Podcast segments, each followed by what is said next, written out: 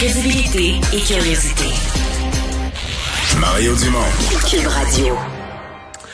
Vincent, on va parler dans un instant à la coroner Stéphanie Gamache qui a présenté son rapport ce matin dans le dossier du meurtre de Marilyn Lévesque. Mais d'abord, rappelle-nous, euh, on dit Marilyn Lévesque, les gens sont peut-être pas situés, rappelle-nous, c'était un meurtre, moi, qui m'avait déchiré le cœur, que j'avais trouvé épouvantable dans la région de Québec. Oui, et ça avait secoué le Québec en entier. Le 22 janvier 2020, euh, Marilyn Lévesque était tuée par Eustachio Galaise, un homme avec qui elle se trouvait là, encore dans une chambre d'hôtel du secteur Sainte-Foy.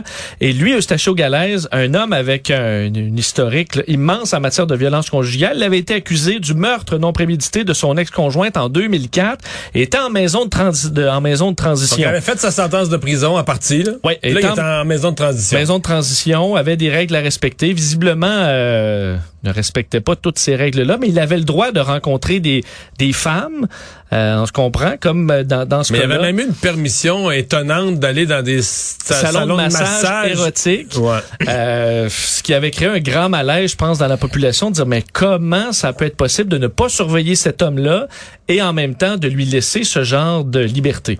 Ouais. Puis ce qu'on comprend, c'est que c'est dans ces salons qu'il a connu Marilyn Lévesque, euh, que lui s'est attaché énormément à elle. Évidemment, il n'y a pas nécessairement de réciprocité. Pour elle, il était un client, mais tout ça. Puis à un moment donné, lui est comme tombé en, en, en amour. Lui, moins. amoureux, Lui, il était amoureux, puis tout ça. Donc, quand il s'est rendu compte qu'il n'y aurait pas d'avenir euh, dans sa relation, il a comme pété les plombs et posé un geste. Là, il a posé le, le geste irréparable. Euh, on parle tout de suite donc à cette coroner. Maître Stéphanie Gamache, bonjour. Bonjour, Monsieur Dumont. Oui, j'ai lu votre euh, rapport avec euh, attention. Euh, euh, commençons par ju- juste ce volet-là. Vous n'êtes pas beaucoup attardé à l'autorisation qu'on lui avait donnée dans des salons de massage érotiques. Ben, Jusqu'à quel point vous, vous, vous placez ça là, comme quelque chose de, de grave, de déterminant ou de secondaire dans ce qui a conduit au meurtre? Ben, en fait, cette, cette, euh, cette analyse-là avait été faite par le comité conjoint qui avait été mis sur pied là, par Service correctionnel Canada, Ouais. puis euh, la, la, la commission des libérations conditionnelles. Et euh, donc, ces éléments-là sont ressortis. Il y a eu des correctifs qui ont été apportés. Euh, faut par ailleurs préciser que c'est euh, probablement par euh, euh, par des manipulations, puis encore là, peut-être en se posant en victime que cet agresseur-là probablement convaincu euh, les intervenants de la maison de transition euh, que c'était quelque chose de bénéfique pour lui. Euh, évidemment, quand la commission des libérations conditionnelles a su euh, qu'il euh, fréquentait ces endroits-là, euh, ils ont dit qu'il devait arrêter. Et ce qui est évident et ce qui a été dit dans ses déclarations et dans ses aveux aux policiers, c'est que c'est qu'il faisait fi de cette condition-là parce que à ce moment-là, euh, Madame Lévesque occupait là, de plus en plus ses pensées, là, comme vous avez dit en début euh, d'introduction.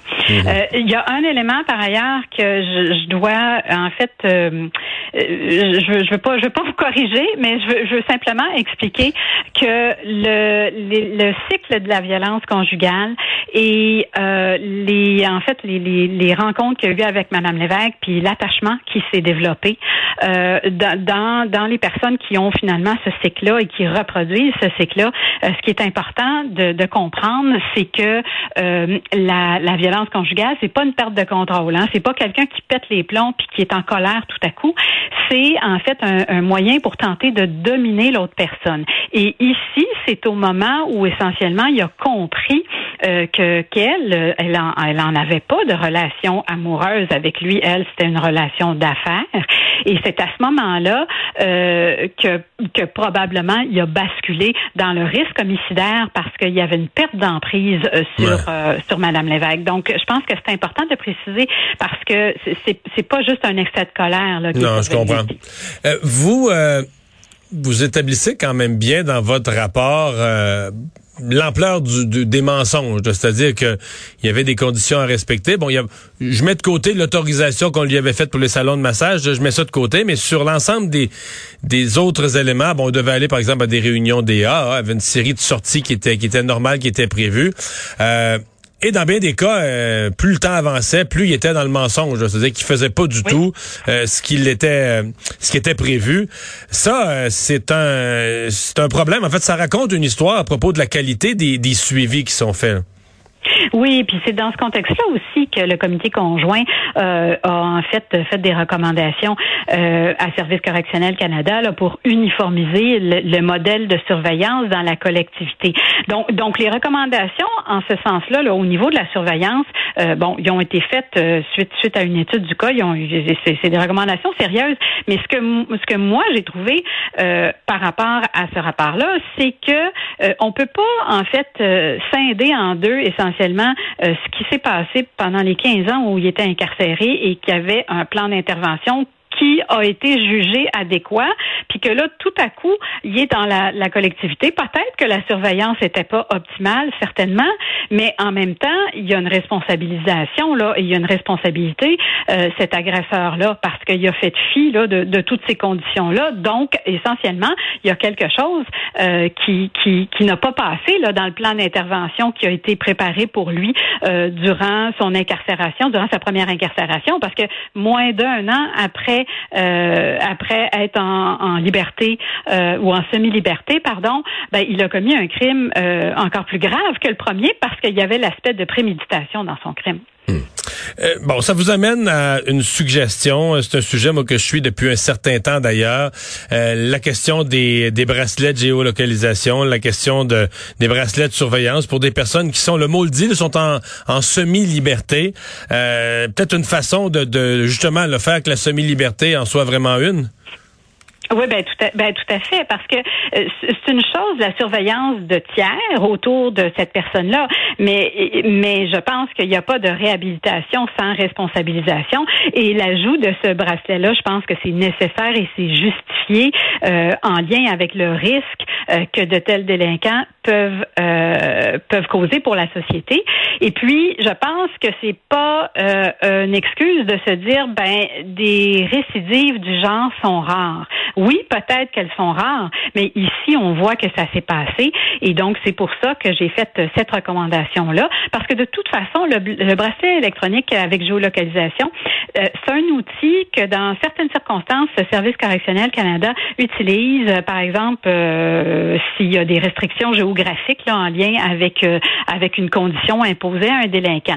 Donc moi, ce que je leur ce que je leur recommande, c'est de considérer vraiment l'ajout de ce bracelet-là comme comme vraiment la condition principale pour tout délinquant euh, qui a été remis en liberté euh, dans la collectivité, alors que son incarcération euh, initiale découle d'un homicide dans un contexte de violence conjugale.